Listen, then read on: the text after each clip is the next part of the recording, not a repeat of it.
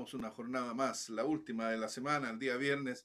Tenemos que entregar un resumen completo de lo que está ocurriendo. Dentro de las principales noticias, sin duda, esta semana dos hechos relevantes y hoy día se culminó con un tercer hecho relevante. los dos primeros podrían ser cierto, o son más bien dicho, eh, el robo a la notaría. Primero porque es un robo que ocurre en el pleno centro de la ciudad. Y el segundo es eh, la inauguración de la remodelación de, con más de 881 millones de pesos invertidos allí en el Parque Laguna Quirel. Y en las últimas horas, la formalización del exalcalde Guayebríe constituyen uno de los hechos relevantes en, en, el plano noticioso de esta noche. Vamos a compartir inmediatamente pantalla con eh, Manuel Herrera, que debe estar por ahí. Manuel, ¿qué tal? Buenas noches. Hola, hola Mario, ¿cómo va? Gusto de saludarle. Buenas noches a usted y, por supuesto, a toda la gran audiencia que nos acompaña a esta hora, como siempre. Estaba comentando yo las principales noticias relevantes. ¿Con cuál te quedas tú como hecho de la semana? Este robo a la notaría, eh, la inauguración de las obras del Parque Quirel y la formalización del exalcalde Goyebríe. Bueno, yo creo que mm, sin desconocer el, robo que efectuó la notaría, el caso del ex alcalde Hugo yo creo que a todos llamó la atención en redes sociales eh, durante la mañana. Eh, me comentaban como eh, una de las noticias más, más, importantes, más, más destacadas, sin desconocer la gravedad que, que tiene el, el, hecho de que notaría haya sido robada lamentablemente. Esperamos que hayan resultados pronto de la investigación. Bueno, eso es lo mismo que se espera porque, mira, aquí hay algunos, algunos hechos que son llamativos. Por ejemplo, es llamativo este robo porque se parece mucho al robo que días antes le ocurrió a la municipalidad, con similares características. Eh, en, en, los dos hechos llama la atención porque evidentemente se trata de personas que tienen algún grado de información para arribar a estos lugares. Eh, eso, eso por un lado. Entonces llama la atención la, forma como se ocurre el robo. Fíjate que en el caso de la notaría, que entre paréntesis aportemos un dato que todavía no se ha aportado a nivel local, son aproximadamente 10 millones de, pesos en dinero en efectivo.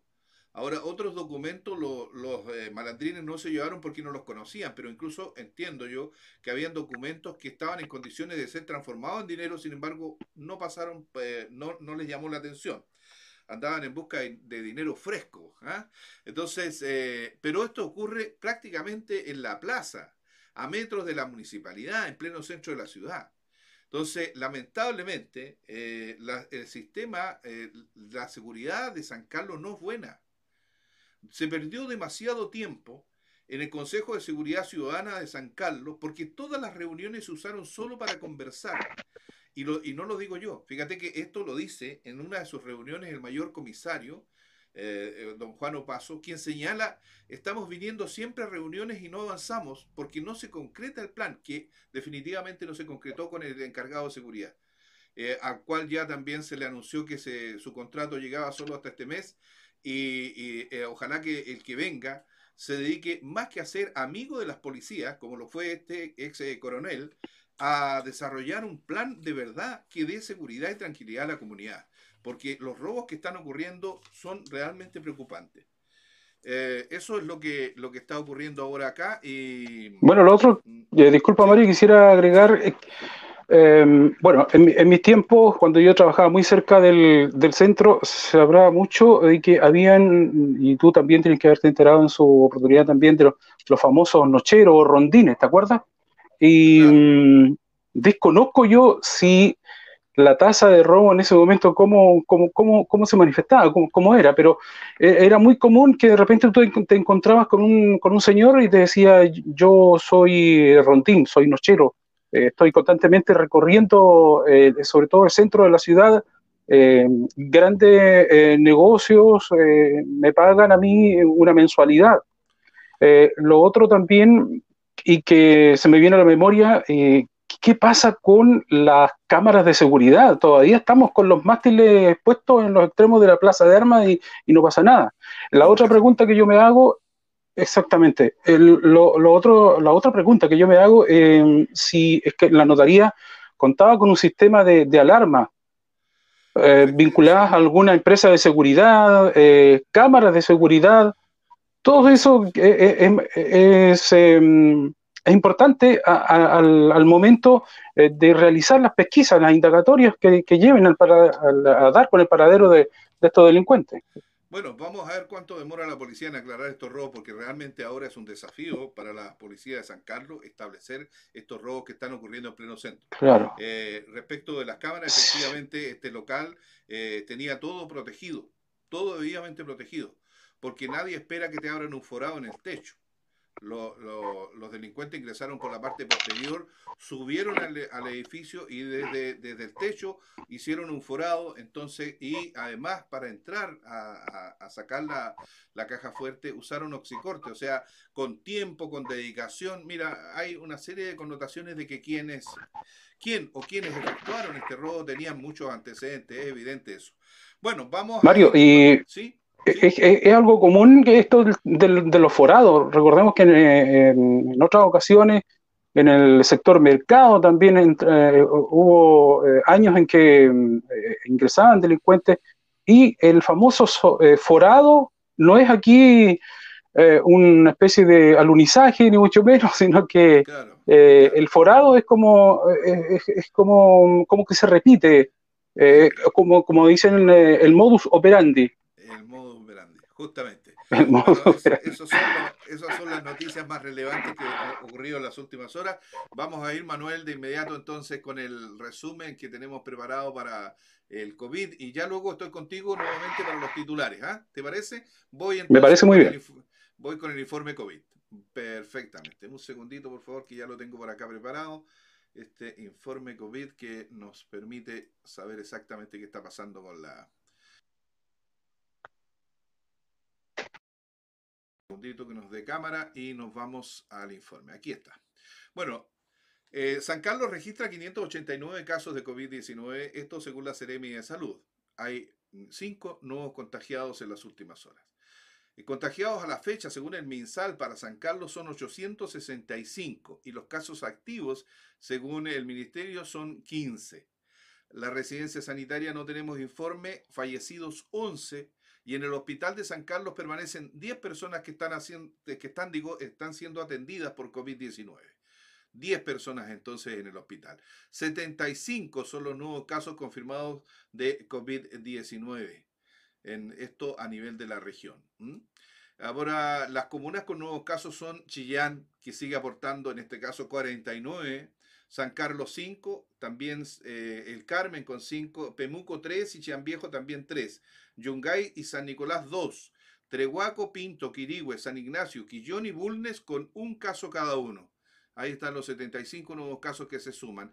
9.010 casos son los confirmados por la región de Ñuble o para la región de Ñuble. Veamos el detalle en el siguiente listado. 3.972 casos suma Chillán. Bulnes 668, Coihueco 631 y San Carlos ya, ya le dije 589, Chillán Viejo 599, Quillón 432 y San Nicolás 254.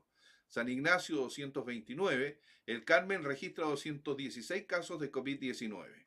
Yungay 218, Quirigüe 187, Coelemu también 187 y Ñiquén tiene 169 casos de COVID-19. Pemuco 140, Pinto 133, Rankin 101 y bajamos de 100 para ir a Trehuaco donde hay 76 casos de COVID-19 en el último informe. Ningüe tiene 60, Portezuelo 45, Coquecura 43 y cierra el listado San Fabián con 41 casos de coronavirus. 6.690 son las alzas de cuarentena totales al momento. Dentro de los casos confirmados hay 64 personas que permanecen hospitalizadas en los centros asistenciales de la región. De estos, 27 se encuentran en ventilación mecánica. Han fallecido en Ñuble 183 personas. Una cifra lamentable que tenemos que mm, eh, revisar, Manuel Herrera. Vamos de nuevo con Manuel, ¿está por ahí? Sí, exacto. Sí, te escuchaba. Atentamente escuchaba y bueno, podríamos decir que estamos eh, también eh, integrándonos a la larga lista de, ciudades del, país que están comenzando a vivir una especie ya de rebrote instalado. Se está dando esa situación en medio de, un, de una, yo diría hasta un relajamiento, diría, porque no veo, Exactamente no veo preocupación en la ciudad, en el centro, no, la municipalidad ya no está haciendo los trabajos de sanitización, no se ve el control en las calles, en realidad esto se dejó en manos de los ciudadanos y esto va a continuar así, ojalá que cueste lo menos vidas posible. Eh, Manuel, vamos con, con el resumen, ¿cuáles fueron los hechos noticiosos de las últimas horas?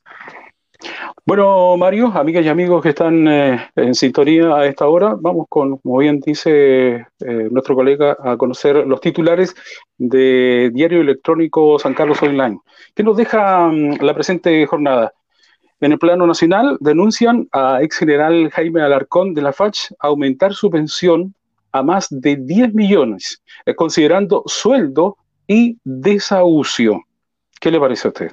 Bueno, vamos con otra mm, de las eh, informaciones destacadas, titulares que destaca el em, diario electrónico eh, San Carlos Online. En el nivel local se invirtieron recursos públicos en eh, la ruta binacional equivocada equivocada. ¿Y, por qué? qué? pasó? Bueno, fíjese que los trabajos realizados por el municipio de San Carlos en una eh, ruta hacia Argentina mm, resultaron hechos en una zona que no correspondía y sin autorización de los dueños. Eh, llama la atención que, se dé esto. Se trata de la compra en el año 2015 de una franja de 40 metros de ancho por 23 eh, kilómetros de, largo. Vamos a quedar a la espera entonces ¿qué, qué solución habrá aquí. Tendrá que venderse este, este terreno, comprar en otro lugar. Parece que aquí como que falló la, fallaron las coordenadas, ¿ah? falló el GPS, falló, eh, falló ahí la brújula, no sé. Bueno, vamos con otra información. esto es un tema especialmente que preocupa a las dueñas y dueños de casa. Eh, concejales eh, eh, reiteran al alcalde que es su responsabilidad ubicación temporal de la feria libre. El alcalde, digamos, puso a consideración del Consejo la ordenanza municipal referida a la feria libre, oportunidad en que los concejales aprobaron la modificación, pero coincidieron que la ubicación en donde se cambiará la feria es eh, responsabilidad del alcalde. Se ha hablado de, de, mucho, de muchos lugares, entre ellos el sector cercano a la, la avenida del Libertador Bernardo Higgins, eh, para que usted se ubique mejor, eh, frente a la, estación de, de ferrocarriles, como alguna vez allá por los años 70 se hiciera feria libre ahí también, pues seguramente cuando estábamos chicos ahí íbamos con nuestras mamás a la, a la feria. Era calle Mata, eh, tengo entendido que era más o menos de, Riquelme, por Mata, hacia abajo, hasta llegar a la, avenida O'Higgins. en ese lugar se instalaban eh, camiones con venta de sandía, me acuerdo yo, en esa, en esa época, en fin. Eh, las papas se vendían y, ojo, ah, en, llegaban la gente del campo en carreta y con bueyes, en esa, allí se ubicaban en lo que es la, esquina de Mata con Chacabuco. Chacabuco, digamos, hacia, hacia el sur, en eh, una calle que era de adoquines o de piedra, en ese, en ese entonces. Es por lo que contaba mi abuelo en todo caso. ¿ah? bueno, qué bonito recuerdo, pero esperamos que esta situación se, mm, eh, se solucione pronto. Eh, siempre se dice, mm, lamentamos ¿cierto? los problemas que puedan ocasionar, pero quizá hay que ir cuál es el, el, el, el mal, em, eh, no el mal mayor, sino que los beneficios que tiene para la comunidad. Bueno, tengo entendido, Mario, que es, más o menos un año se demoran los trabajos. Eso, esa es la inquietud quizás de, los, de nuestros amigos feriantes. Sí, menos de un año no. Yo diría que un poquito más de un año va a demorar la. Poquito más de un año. Sí, sí. Porque el plazo, es. Eh, el plazo es de un año, pero generalmente hay ampliaciones de plazo por distintas materias que se van encontrando durante el proceso. Así que yo, yo calculo que pueden ser 12 meses y un poco más. No, no sabemos cuánto. Claro, porque hay que considerar también que en un año se nos llega el invierno, a lo mejor los trabajos en un momento se van a ver interrumpidos, bueno, vaya a saber uno los imponderables también, cuando uno inicia alguna obra, siempre, siempre surgen imprevistos. Bueno, vamos con otra información, esto tiene que ver con el mundo político local, surgen molestias por eh, eh, procesos de candidatura al interior del PS. Eh, tras la mm, molestia pública mm, de Carlos Pardo, miembro del Partido Socialista, se sumó la concejala Lucrecia Flores y mm, también lo hizo Luis Hernández, eh, quien es uno de los precandidatos de esta colectividad para las próximas elecciones municipales. ¿Qué pasa aquí? Cuestionan la forma de elegir precisamente a los eh, precandidatos. Y mm, otra información que le hemos dado cobertura estos días, y finalmente abren al uso mm, público eh, el Parque Municipal Laguna, Laguna Quirel, el ensueño veneciano, ¿se acuerda? Eh, verdaderas obras teatrales, eh, según, según nos cuentan em, quienes, que, quienes vivieron, pudieron, tuvieron la suerte de apreciarlo, se, realizaban ahí en el interior de, de, la laguna. Eh, la pregunta surge, ¿es conveniente cerrarla o mantenerla abierta como ahora? Porque antiguamente estaba, era cerrada, la, gente solamente tenía bueno, accesos que eran creo que eran como dos accesos, y, por ahí se, se, ingresaba al interior del, recinto. Vamos a hacer una pregunta ahí a, nuestros a nuestros amigos, ¿qué, prefieren? ¿Usted con cuál se queda? Yo creo que la, laguna tiene que estar abierta siempre y cuando el municipio la administre bien. todo tiene que ver con un tema de administración. Porque si usted tiene un buen equipo de guardias que funcione las 24 horas y que ellos vayan a trabajar siempre, que no hayan problemas de asistencia, usted no va a tener problemas de seguridad. Si usted tiene personas haciendo el aseo permanentemente allí, la gente va a descubrir que es incómodo y que no corresponde votar un papel. Pero si no hay nadie limpiando, cuando yo voto un papel, llega otro y vota otro y así, y la sociedad se transforma en costumbre. Entonces todo depende de cómo la municipalidad administre su parque quirel. Así es, y la responsabilidad que tienen los usuarios de cuidar el entorno, o sea, como usted bien dice, mantenerlo, y no botar basura y, y cuidar la infraestructura, muy, muy importante, porque eh, se dice que se han invertido alrededor de 881 millones de, 881 millones de pesos, así que hay que, hay que, hay que cuidar, hay que cuidar, no solo por, eh, por, por los hijos y los hijos de nuestros hijos, sino también para, para los veraneantes. Eh, aquí, dentro de, de, la comuna de San Carlos, tenemos muy pocos lugares, lugares, lugares turísticos. Eh, el convento, la casa natal de Violeta Parra y el mercado de Chao o el mercado de San Carlos. No, por favor. Yo creo que. Eh, y ahí, no sé, pero al mercado le falta su manita de, gato, de felino. No, que yo creo que lo que hay que decir que el único lugar turístico que tiene San Carlos es la, la casa natal de Violeta Parra. ¿Por qué? Porque Así está, dispuesta, está dispuesta para los turistas. Hay personal que atiende, claro. tú vas a encontrar siempre abierto. Tú no puedes decir que la Media Luna es un lugar turístico porque permanece la mayor parte del año cerrada. Entonces, si yo llevo turistas, ¿qué le voy a mostrar? En el caso del mercado, el mercado no merece todavía una, condición de turístico porque, porque, es un, digamos, es un gran negocio, eh, es como un puesto vario, pero no tiene una condición de turístico. Entonces, es que allí faltó, bueno, felizmente yo creo que se, debe cerrar este comentario con, con el acuerdo del Consejo, que fue muy sabio, salirse de toda agrupación turística para dedicarse a la, la naturaleza lógica identitaria de, San Carlos, que es eh, ser una comuna agrícola. Exactamente. Bueno, envidia sana por otras ciudades que cuentan con un mercado a gran, a gran nivel, sobre todo para la atención del, del, turista, pero algo se podrá hacer a futuro. ¿eh?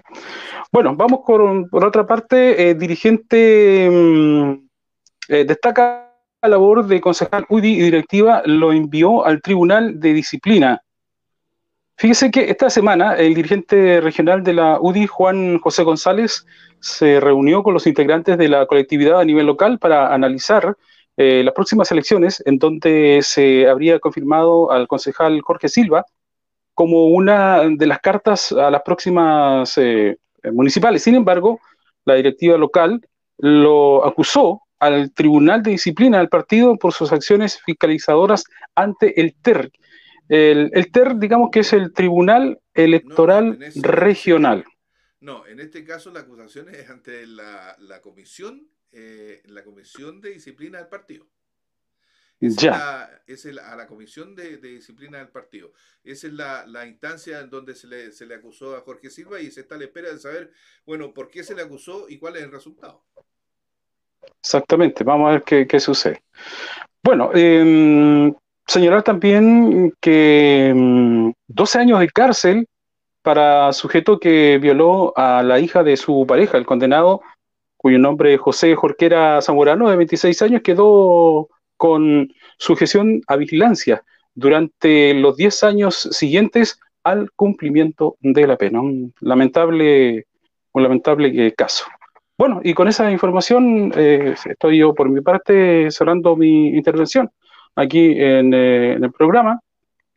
Recuerde que todas estas informaciones eh, usted puede consultarlas a través de la página web y también a través de redes sociales. Mario. Perfectamente, Manuel. Muchas gracias y nos encontramos entonces el próximo lunes. Hasta el próximo lunes, si Dios quiere, Mario. Siga usted con el programa. Gracias. Escuela de Lenguaje Santa Julieta. Tomás Llávar, 654, San Carlos. Educación y transporte escolar gratuito. Uniforme institucional. Extensión horaria. Becas de alimentación y útiles escolares.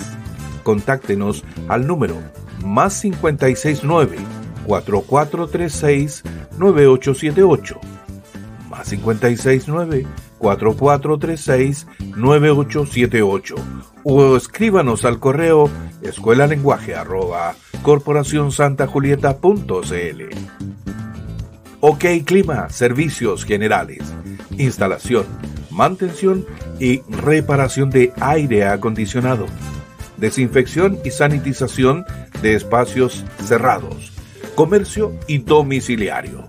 Estamos en Riquelme 69, frente al gimnasio del Colegio Sagrado Corazón San Carlos. Fono fijo 422 4146 59. WhatsApp más 569 36 81 64 65. OK Clima, Servicios Generales. El Torreón Export. Productores y exportadores de arándanos y manzanas de primera calidad en San Carlos, región de Ñuble, Chile. Desde 1960 llevamos el fruto de nuestros cultivos al mundo. El Torreón Export porque puedes aumentar tus ventas a través de una tienda online. Contrata a los mejores desarrolladores de páginas web. Contrata los servicios de www.serviline.cl.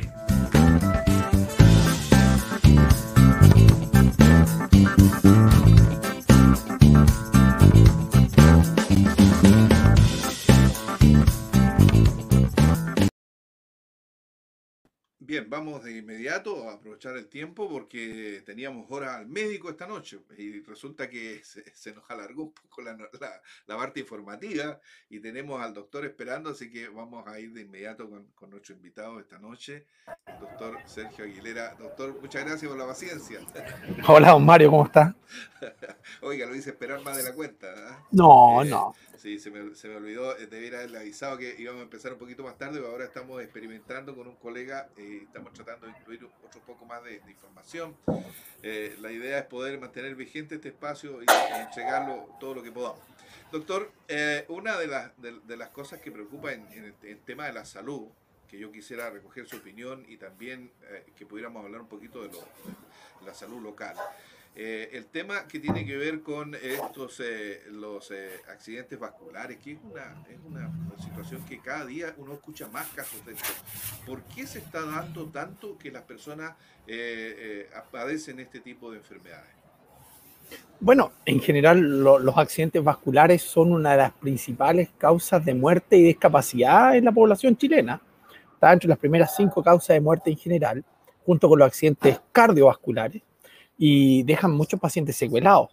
En general, eh, yo creo que es el estilo de vida el que está asociado a la mayor incidencia de, infartos cerebrales. ¿ah?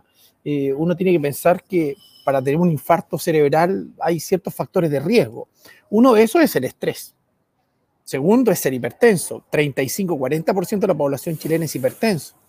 Diabéticos, cada vez más diabéticos, resistencia a la insulina. Tabaquismo, sedentarismo, alimentación poco saludable, hipercolesterolemia, es decir, trastorno del colesterol. Por lo tanto, si uno empieza a pensar en uno mismo, ¿cuántos factores de riesgo tengo yo? Yo, yo, Sergio Aguilera, ¿cuántos factores de riesgo tengo? Yo por lo menos tengo cuatro. Entonces, eso hace que eh, hayan cada vez más accidentes vasculares. Así que es un problema de salud pública a nivel no solamente chileno, sino a nivel mundial. Bueno, eh, uno siempre espera las políticas nacionales, eh, lo que va haciendo, lo que va realizando el Ministerio de Salud. La población va, siguiendo esas instrucciones, va eh, obedeciendo en alguna medida, pero casi todas las cosas que ocurren en la comunidad nacional al final quedan en el ciudadano. El ciudadano es el que tiene que resolver. El Estado tira orientaciones y apoya en alguna medida porque no es suficiente. el tema es cuando la salud está en mano local Hoy día tenemos un porcentaje importante de la salud que está en manos del, municipio y que apoyado con recursos del, sistema nacional eh, aplica eh, su, sistema de salud. Pero eh, nos encontramos con que la salud termina siendo dirigida por un alcalde o por un consejo donde están contadores, agricultores, el alcalde puede ser un, caballero de, cualquier otra actividad, respetable todas las actividades humanas, sin duda. Pero al igual que en la pandemia, en donde las figuras máximas no son médicos, en la salud local nos encontramos también con esta preocupación. ¿Qué opinión tiene usted como, como médico que ha tenido experiencia en distintos lados de este país sobre la necesidad de que la salud esté realmente en manos de quien corresponde? Sin duda, sin duda. Yo creo que la salud es un, es un tema absolutamente técnico que debe, debe trascender a la política. No puede ser que políticos eh, tengan a personas de su corral, de su lado, eh, eh, administrando la salud municipal, nacional, etcétera, y que no sean las personas más idóneas. Yo creo que la idoneidad en el manejo de temas de salud pública es fundamental. Y para eso están los salubristas, los epidemiólogos, etcétera, etcétera, los administradores de salud. Hoy día muchos médicos hacen la especialidad de salud pública y son ellos quienes eh, son los más eh, especializados en tomar estas medidas. Sobre todo en algo que es súper importante lo que usted dice, porque la salud primaria tiene como primer fin la prevención. Y si hay algo que se puede prevenir, son las enfermedades cardio y cerebrovasculares. Es decir, son enfermedades absolutamente prevenibles. Y para eso las políticas de salud tienen que estar claramente orientadas, lideradas por expertos, por entendidos en la materia para poder tomar las decisiones correctas. Por ejemplo, si uno quiere hablar de, prevención, eso va de la mano con vida saludable, eso va de la mano con alimentación saludable. Pero ¿qué pasa si las personas que están en los cargos de administración en salud no se preocupan de que los colegios tengan kioscos saludables? Es decir, evitar que los niños, usted sabe que Chile está entre los países con más obesidad eh, infantil. Por lo tanto, esos niños van a ser futuros adultos enfermos, hipertensos, diabéticos, hiperlipidémicos y probablemente con más probabilidad de un infarto eh, cerebral o enfermedades cardiovasculares. Por lo tanto, es fundamental que haya un, un, una política desde la infancia hacia adelante. las personas adultas probablemente ya tenemos eh, condicionantes que no vamos a cambiar. Es muy difícil hacer que alguien que sea tabáquico deje de fumar, pero a un niño sí hay que enseñarle que dentro de la vida saludable es hacer deporte, no fumar y tener una alimentación saludable. Y para eso, insisto, son los saludistas los entendidos, son, esto es actividad científica, y no puede depender solamente de la mano política. Ah, usted sabe, yo, yo participo activamente de, la agrupación San Carlos Somos Todos. Ahí eh, habemos un grupo de profesionales que estamos liderando un, un programa de salud comunal eh, en caso de que Rubén y que así esperamos salga electo alcalde.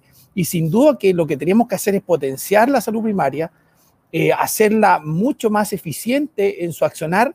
Y ojo, esto no es un problema de recursos la salud primaria, si bien es cierto, siempre los recursos van a ser escasos, pero sí dispone de los recursos necesarios para hacer mejores estrategias. Y las estrategias van a depender de que las personas que lo lideren tomen las decisiones correctas.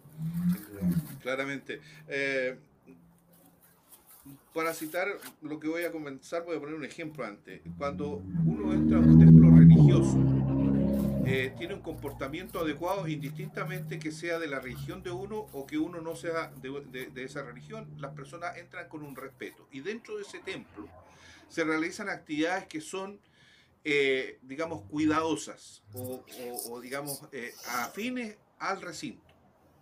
Las escuelas antes, yo critiqué mucho y escribí mucho sobre eso, se dedicaban a prestársela a la comunidad para fiestas. Y usted podía ver en los campos al padre curado en una sala de clase y el niñito sin entender qué está pasando.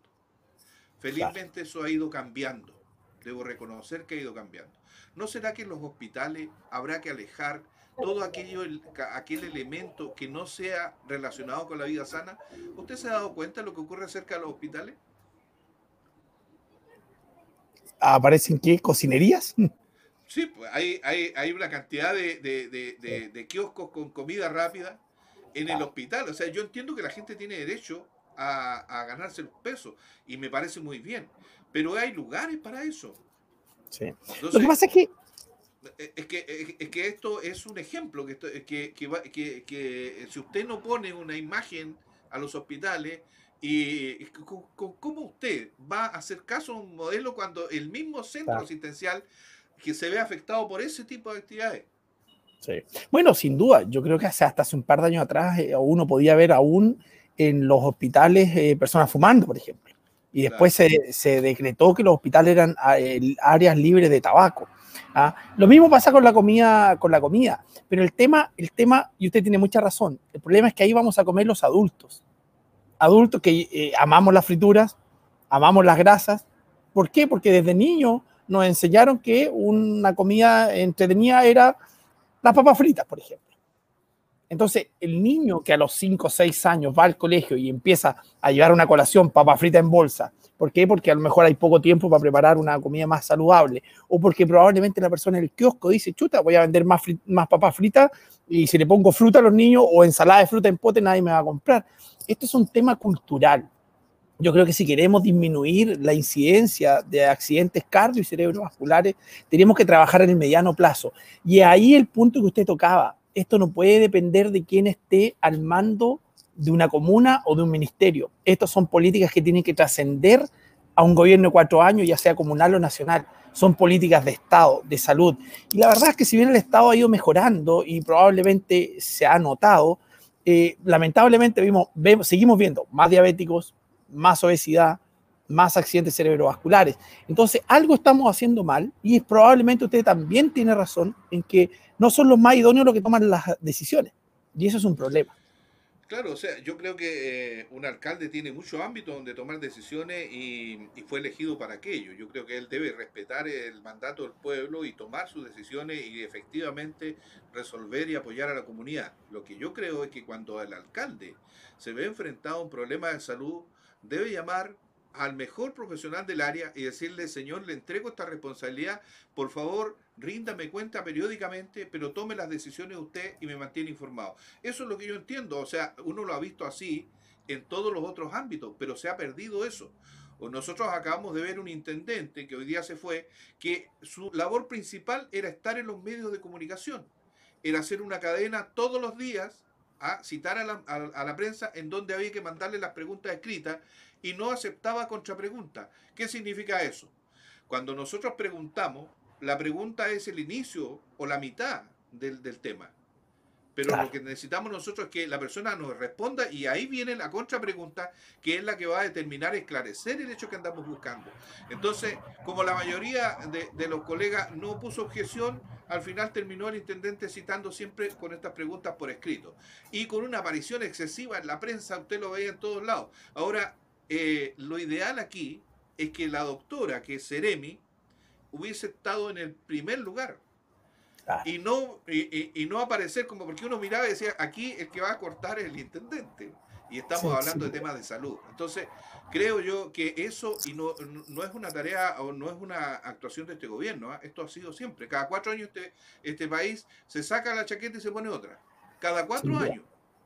Y, y, todo lo que se había avanzado, porque todos los gobiernos hacen algo bueno y, y también hacen cosas malas, y todo lo bueno se pierde. Y hay que empezar a construir de nuevo. Se va el jefe del hospital y de nuevo empieza, llega otro director y de aquí que se venga a ambientar y ya luego alguien dice, oye, cambiémoslo. Entonces, y eso tiene que ver con salud, con la salud de, las, de, los, de los individuos, de las personas. Sin duda, sin duda. Yo creo que la, la, poca continuidad de los directivos en salud afecta el, el desarrollo de los programas en el tiempo. Ah, eh, por ejemplo, puede llegar un, un, un, jefe de salud con una orientación eh, dada, eh, lo cambian, el otro llega con otra orientación y borra de un plumazo todo lo que el anterior hizo y es como empezar de nuevo. A nosotros siempre nos pasaba en los hospitales que llega un director y es como partir de nuevo. Todos los problemas hay que explicarlos de nuevo, todas las proyecciones que uno tiene hay que volver a explicarlas y eso, eso sin duda que retrasa el desarrollo y, el, y al final termina afectando a los pacientes. Ahora, en el, en el ámbito de lo que estábamos hablando, la enfermedad cerebrovasculares, sin duda que hay una gran oportunidad para mejorar eh, la calidad de vida. Yo le recuerdo, hace, hace, y esto también tiene que ver con el desarrollo científico, digamos hace 20 años atrás la persona que le daba un accidente cerebrovascular eh, simplemente tenía que quedar con las secuelas y no había nada que hacer. Hoy día la, tecnología y la, evidencia en medicina ha permitido que existan tratamientos para estos pacientes, pero que dependen de que haya un director de hospital, un, director de los sistemas de salud que esté interesado en entender una cosa. En salud muchas veces lo barato cuesta caro muchas veces las economías son malentendidas. San Carlos, por ejemplo, hasta hace un par de años atrás no tenía un escáner para hacer escáneres, escáner al cerebro. Hoy día lo tiene. Hay neurólogo en San Carlos y eso es muy bueno. Y, el siguiente paso, y espero que ya lo hagan, yo ahí desconozco, la verdad que debo reconocer, mi, no, no conozco puntualmente el tema, en San Carlos, es que si en San Carlos se hace trombolisis, que es un tratamiento que se puede hacer casi en cualquier hospital, donde si un paciente llega con un infarto en menos de cuatro horas, se le pueda hacer una tomografía y se le pueda aplicar este tratamiento que es endovenoso y que en un buen porcentaje de los casos, entre comillas, abre la arteria que se tapó y puede hacer que el paciente tenga menos síntomas. Ahora, todo eso va a depender, como usted bien lo dice, de que aquellos administradores de salud entiendan que este medicamento que pareciera caro, es muy barato si uno lo compara con las secuelas, con la discapacidad de la persona que sufre un infarto cerebral. Entonces, cuando una persona que administra salud está pensando en la economía en el corto plazo, no va a entender que su política va a salir mucho más cara, le va a salir mucho más cara al Estado. Licencia, jubilación anticipada, pérdida de la capacidad de trabajo en gente que es aún productiva. Recuerdo, hoy día estamos trabajando hasta los 70 años una persona de 50 años y tenga un infarto, va a tener 20 años de pérdida de productividad, productividad va a afectar a su familia. Cualquier medicamento es barato comparado con ese costo en la vida. Ahora, aprovechando su tribuna y, que mucha gente nos va a estar escuchando, yo creo que es súper importante, si uno quiere hacer trombolisis, que es reabrir esta arteria, hay que tener claro ciertas cosas que son básicas. Si uno llama al hospital, ya, en el hospital debería alguien del SAMU, ¿no es cierto?, contestar el teléfono. Y hay una, hay una escala que se llama de Cincinnati, que son tres preguntas y que aumentan significativamente la capacidad para hacer el diagnóstico de que esa persona está sufriendo un accidente vascular. Y son tres cosas muy simples. Pronuncie su nombre, sonría y levante los brazos.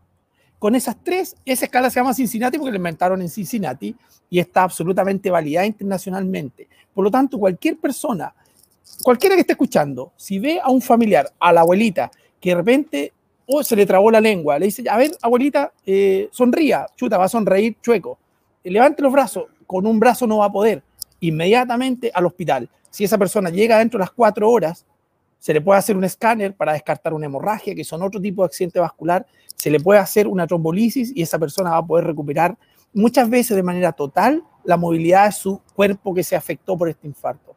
Por lo tanto, yo creo que hay mucho de cultura, de educación. Esto se debería enseñar, por ejemplo, a los niños de enseñanza media. Uno podría hacer que esos niños salven a su papá, salven a un tío, porque presenciaron un accidente vascular, le aplican la escala de Cincinnati al hospital, mi papá está con un infarto. En Estados Unidos, si una persona anda en el mall y, hace lo que parece un infarto cerebral, ¿sabe lo que hacen? Van en una ambulancia al mall para ganar tiempo. A esa persona la meten en esa ambulancia y tiene un escáner. Le hacen un escáner, descartan hemorragia y le hacen la trombolisis. Y esa persona probablemente eh, que iba a tener un déficit neurológico para siempre, vuelve a una vida prácticamente normal. Pero eso es una política de salud. Eso es una política que incluye desde el niño para que coma saludable, el joven que reconozca la escala de Cincinnati y el adulto que si ya no se cuidó, que por lo menos empieza a cuidarse. Y eso tiene que trascender a un gobierno, tiene que trascender a, una administración local de salud, tiene que ser una política eh, que perdure en el tiempo. Es la única forma de generar cambios en salud pública, que son prácticamente generacionales, prácticamente generacionales. Estamos conversando con el médico Sergio Aguilera Rodríguez. Eh, usted deslizó que en, la agrupación donde usted está participando eh, tenían diseñado algún plan de salud. Eh, ¿En qué, ¿En qué nivel están trabajando? Y si usted nos puede hablar algo de aquello. Sí, nosotros, nosotros hemos hecho primero un diagnóstico ¿ah? de la salud y de ahí hemos, hemos, hemos pensado y planteamos, le planteamos a la comunidad, de hecho hemos hecho circular una ficha con eso, en que, en que son cuatro puntos los que queremos desarrollar en cuanto a la atención primaria. Recuerden que el hospital no es administrado por la municipalidad, pertenece al Servicio Nacional de Salud y que son los consultorios, eh, los dos consultorios existentes en San Carlos, más las postas rurales, los que son administrados por la municipalidad. Yo creo que uno es revalorizar la atención primaria. Creo que tenemos que darle a los funcionarios, ¿no es cierto?, eh, estímulos, ¿no es cierto?, volver a darle la importancia que tienen dentro de eh, la comunidad. Por lo tanto, ese es uno, revalorizarlo. Segundo, eh, hacer un diagnóstico y, hacer, y desarrollar herramientas para mejorar la atención. Ah, muchas veces la atención no es solamente el medicamento, no es solamente eh, el examen que se pide, sino que es la forma en que se atiende. Yo creo que a, veces la presión que tienen los trabajadores y los profesionales de la atención de salud eh, afecta a la calidad de atención que entregamos. Yo creo que el usuario tiene que tener la mejor calidad de atención. Ir al consultorio no significa salud de, pobres, entre comillas. Significa una salud digna, una atención que como corresponde y que el paciente no solamente se sienta creer un fármaco, un medicamento, sino que también se haya sentido acogido. Ese es el segundo punto. El tercero, creemos que hay que llevar especialistas a la atención primaria. Yo conozco muchas ciudades, muchas ciudades, y San Carlos es, no sé si la excepción, pero debe ser de pocas las ciudades donde nos cuenta con atención de especialistas en la atención primaria. A especialistas básicos, ginecólogos, pediatras, médicos internistas y cirujanos. Creemos nosotros firmemente que con buena gestión, no tanta excesiva cantidad de recursos, con buena gestión se puede generar un trabajo coordinado con el Servicio Nacional de Salud, con el Hospital de San Carlos para poder acercar a especialistas primarios al consultorio. ¿Cuál es el objetivo? Que aquella persona que necesite una evaluación por cirujano no solo sea derivada del consultorio del hospital y tenga que esperar seis meses, como hoy día puede ocurrir, sino que el, cirujano vaya al consultorio. Creo que eso es algo que nosotros creemos firmemente, como en muchas otras ciudades, que se puede realizar. Y lo otro que nos interesa es el desarrollo tecnológico. Hoy día las expectativas de los pacientes no son, no son cumplidas, ¿no es cierto?, por la atención primaria. Y creemos que también la tecnología tiene que ver en esto. Si yo tengo un cálculo a la vesícula o una señora tiene cálculo a la vesícula, no puede ser que espere meses para un examen. Aquí, hace un tiempo atrás, se habló de cáncer, de cáncer de mama. En octubre fue el mes del cáncer de mama. No puede ser que la gente también espere por una mamografía un tiempo excesivo. San Carlos cuenta con un mamógrafo en el hospital. Creo que con un poco de gestión se puede hacer convenio entre la atención primaria y el hospital para hacer que la gente tenga rápidamente el examen que necesita. Por ejemplo, esto es una opinión mía, perfectamente se puede contar con un buen ecógrafo en, en, en la atención primaria, el Teresa Valdecki en este caso. Contratar, formar a alguien para que solo haga ecografía, pero que la persona que necesita una ecografía la tenga rápidamente para acelerar el diagnóstico. Creo que esas cosas pueden sin duda ayudar a mejorar la calidad, la oportunidad de atención de, la, de los sancarlinos en la atención primaria y que el consultorio tenga, ¿no es cierto?, un, un, lugar en la comunidad, que sea revalorado por la comunidad para así eh, obtener una mejor atención en salud, que es lo que todos queremos, digamos. Algunas reacciones de lo que estamos conversando, doctor Carmen Arias dice, se perdió la política de Estado, se privilegia la política del gobierno de turno. Acertada la expresión, cada cuatro años nos cambiamos de chaqueta. Otro ejemplo es el ministro de Educación, no es profesor, es un ministro de escritorio. Mercedes Sánchez, excelente posición del doctor, felicitaciones. Eh, Cristian Gabriel Parra dice, excelente, don Sergio Un Capo, ese. Eh, Victoria González, problemas de audio, ese se escucha abajo, no sé si los demás no me han reclamado, a lo mejor vamos a tratar de mejorar eso. Eh, que, mm, bueno, y una serie de otras felicitaciones a lo que se está expresando esta noche. Nos parece bien, doctor, que, el grupo eh, que usted, donde usted participa se preocupe de estos temas, ojalá que los puedan materializar y también que se abra esto a más gente para que la gente se entere de, lo que se está haciendo, porque ese trabajo eh, debe ser conocido por la comunidad, creo yo, eh, de alguna manera. Sí, nosotros, nosotros la verdad es que hemos entrado en, una fase del, no, no se puede decir campaña, pero sí de darnos a conocer eh, creo que San Carlos somos toda una agrupación seria de muchos profesionales. Recuerden que hoy día empezó una feria que se hizo con mucho esfuerzo, que se está desarrollando ahí en la, en la plaza, frente a la plaza, digamos. Y, y, detrás de esto eh, hay un grupo de gente encargada por áreas temáticas, desarrollando propuestas plausibles, es decir, que sean realmente realizables. Y a nosotros nos toca específicamente salud y invitamos a la gente a que visite nuestra página web. Tenemos una página web que son las iniciales San Carlos Somos Todos, www.scst.cl, donde pueden ver las propuestas. Eh, que estén atentos, nosotros pusimos un stand ahí para que nos podamos dar a conocer y que nos escuchen. La verdad es que hoy día la, la población, la ciudadanía, tiene la oportunidad de votar informada. ¿Ah? Y yo creo que eso es básico. Porque alguien puede tomar nuestra propuesta en salud y decir, ¿sabe qué? No me interesa. Perfecto, pero por lo menos conózcanla. ¿ah? No, no, no podemos seguir así como usted bien dice, pongamos chaqueta azul, pongamos chaqueta roja. Escuchemos qué dice la chaqueta azul, escuchemos qué dice la, chaqueta roja, qué dice la chaqueta verde. ¿Cuál será la mejor propuesta para mi ciudad? Eso, eso es lo que nosotros creemos, que tenemos que informar seriamente, razonablemente y honestamente a las personas. No vamos a vender que vamos a construir el consultorio más grande de que hay en Ñuble, en San Carlos, porque probablemente desde el punto de vista de la gestión no lo necesita, pero sí creemos que se puede con gestión mejorar aún mucho, mucho más eh, la salud que reciben los sancarlinos. Yo hemos visitado lugares rurales y, por ejemplo, algo que a mí me sorprende. Yo he ido personalmente, hace poco fuimos a Montecillo, por ejemplo, estuvimos con un grupo de señoras y yo estuve conversando de salud con ellas. Y me decían, doctor, tenemos que levantarnos a las 5 de la mañana para ir a obtener una hora. ¿Y sabe lo que les pasa? Que llegan y se acabó la hora para la matrona. Y nos tenemos que devolver. Eso, en mi opinión, en mi opinión, primero es indigno. Segundo, no está a la altura. Estamos en el siglo XXI ¿Cómo en salud primaria, en la atención primaria en San Carlos no vamos a tener una app? Todo el mundo tiene teléfono y puede pedir la hora por teléfono, puede eh, entrar a una aplicación, tener un call center para optimizar las horas. Las horas que se pierden de médico en general van entre un 20 y un 25%, es decir, un paciente, un médico que atiende 20 personas, hay 4 o 5 que no llegan. Y esos cupos de médicos se pierden. A lo mejor a la enfermera le pasa lo mismo, la matrona le pasa lo mismo. Y hay una señora de Montecillo que está levantando al otro día a las 4 de la mañana para poder llegar a tomar hora. Eso es gestión, eso no es, es, eso no es recurso, eso no es política, eso es dignidad.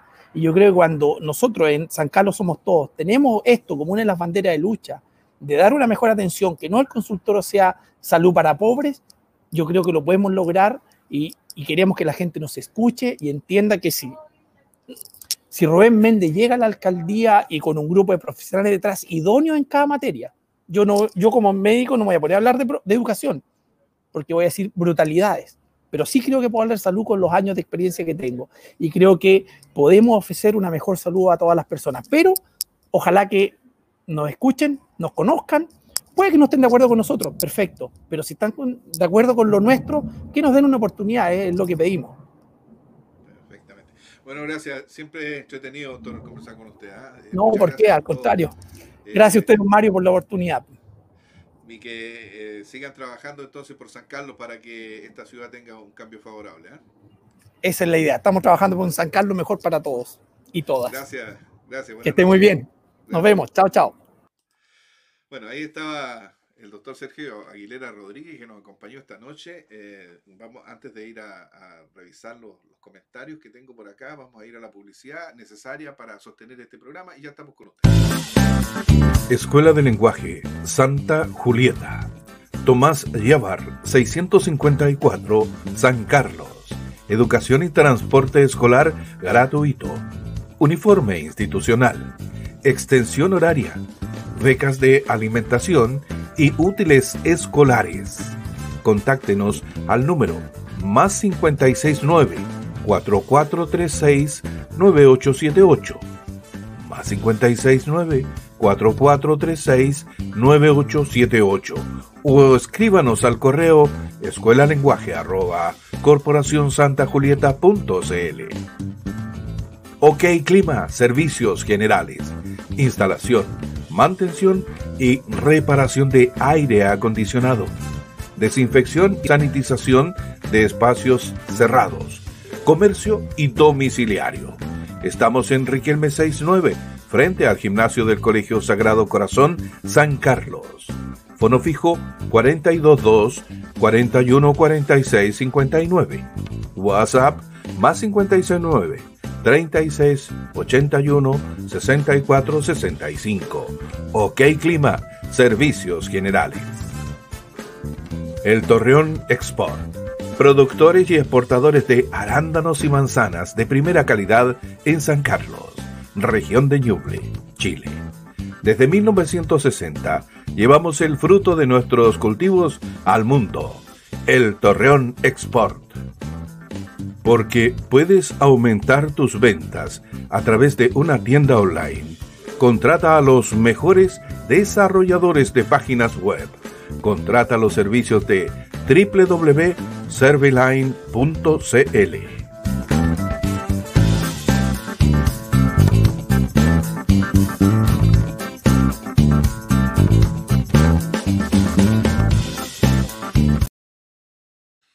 vamos a ver de inmediato algunas reacciones de este programa que se ha extendido un poquito, pero que era necesario escuchar ahí las opiniones del doctor, que siempre son eh, importantes, porque es un profesional, un especialista, eh, y que ojalá lo tengamos pronto trabajando en San Carlos para que aporte todos sus conocimientos a esta comunidad. Las reacciones del público, bueno, Cristian Gabriel Parra dice, excelente programa, este nivel de invitados aporta mucho, felicidades Mario. Eh, eh, después tenemos Mauricio Salinas, dice la lejanía de la, del sistema anterior, no, del alcalde anterior tiene un sistema en las condiciones en que se encuentra. Se puede revalorizar y mejorar. Estoy de acuerdo en que todo se puede mejorar, estimado Mauricio. Carmen Arias, sí, Mario dice, el audio un poco bajo y el invitado y la publicidad más alta. Eh, Carmen, toda la razón, muchas gracias por el comentario porque esto nos ayuda a mejorar. Sí, sin duda que hay que mejorar eso. ¿ah? Así que dame, dame plazo aquí al lunes y ya lo, lo tenemos resuelto. Pero oportuno comentario, te lo agradezco. Eh, y bueno, Mercedes Méndez también estaba felicitando la exposición del doctor, como ya le había comentado, y en principio nos había saludado yo a Juan Valverde, que está por ahí, ojalá que nos haya visto todo el programa, José Durán también, Juan Germán, a todos ellos que siempre nos acompañan, a la Juanita Méndez, que eh, también estuvo en, la vimos ahí entre las autoridades, entre los 50 especiales de San Carlos, en la inauguración de la del Parque Laguna Quirel. Quedó bastante bien las obras, esos 881 millones de pesos que me dan vuelta. ¿ah? Eh, eh, uno tiene que analizar los enfoques distintos que podemos tener y en esto consiste eh, el, ejercicio que hacemos acá. las obras sin duda quedaron todas bastante bien. Yo no soy técnico, pero así a juicio de buen vecino me parece bien. El monto es el que me ha dado un poquito vuelta, 881 millones de pesos en todo eso me ha dado vuelta. ¿Y, por qué? Seguramente me da vuelta por la ignorancia que yo tengo en esa materia. Es probable de que algunos eh, me falten algunos elementos de juicio, así que vamos a buscar por ahí algún arquitecto, gente del área de la construcción que nos pueda validar eso o también pueda tener la inquietud. Ahora, ¿qué preocupa? Es importante que ya que tenemos algo tan bonito, porque la gente estaba contenta, el público fue y lo encontró bonito.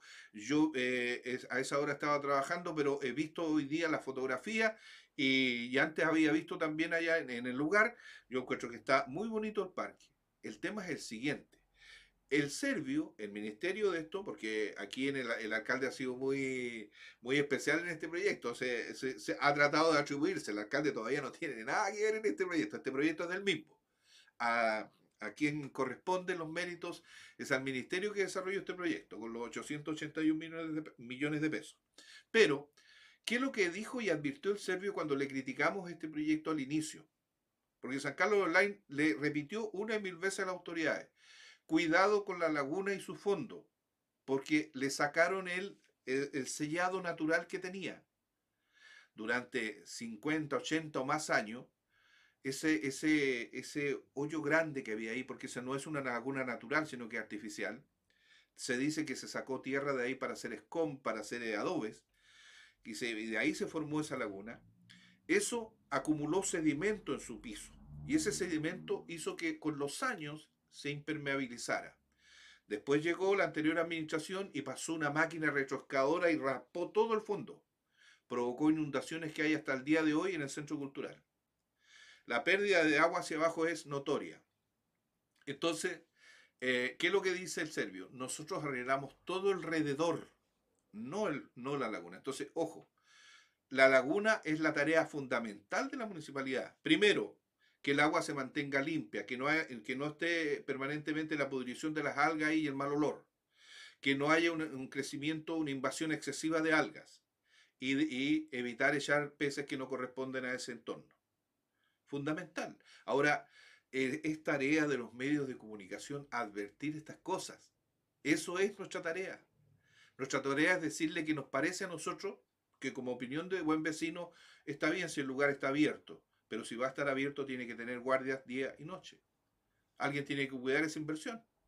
Eso creo que es natural. O sea, no, ahora el alcalde cuando llegó, estoy hablando del alcalde Pedro Méndez, él lo primero que dijo en un recorrido que hizo en el recinto, dijo aquí habría que poner un, cerco completo, una malla completa. Eh, ¿Por qué? Porque, bueno, él quiere volver a cerrar eso y a lo mejor tiene razón al querer cuidar la inversión. Pero es una materia que el municipio va a tener que resolver con una buena administración. Un buen avance para la ciudad no es oportuno, porque 881 millones de pesos en medio de la pandemia debieron ocuparse en otra cosa, pero ya que está, es una buena obra. Y una buena obra que deberá tener un tiempo de duración eh, y que deberá ser cuidada debidamente. Eh, mis estimados amigos, agradecerle mucho que nos acompañen como siempre con este programa informativo que tiene opinión, que tiene voz y que va a estar con ustedes el próximo lunes siempre a las 22 horas a través de todos estos canales de las redes sociales. Muchas gracias y muy buenas noches.